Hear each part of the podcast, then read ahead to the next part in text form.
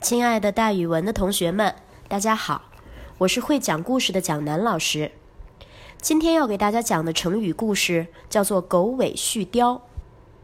大家都知道，貂是一种可爱的小动物，它有非常华贵的皮毛。那它和狗的尾巴有什么关系呢？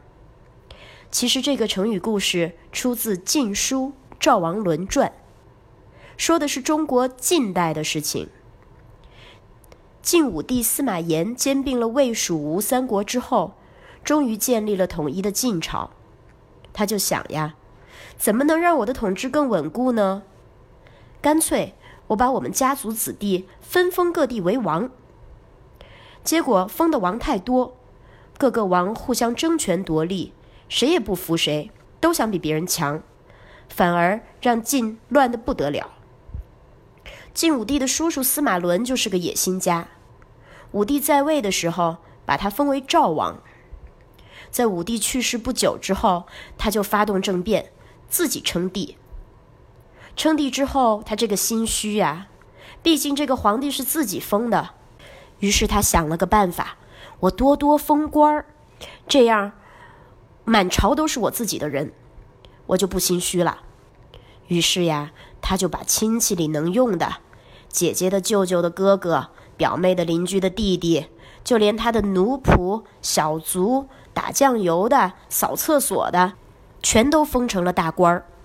于是，一开会的时候，下面乌泱乌泱的全是人呐，满朝的人都头戴着一种叫貂蝉冠的帽子。貂蝉冠呢，是那个时候当官的人才戴的帽子。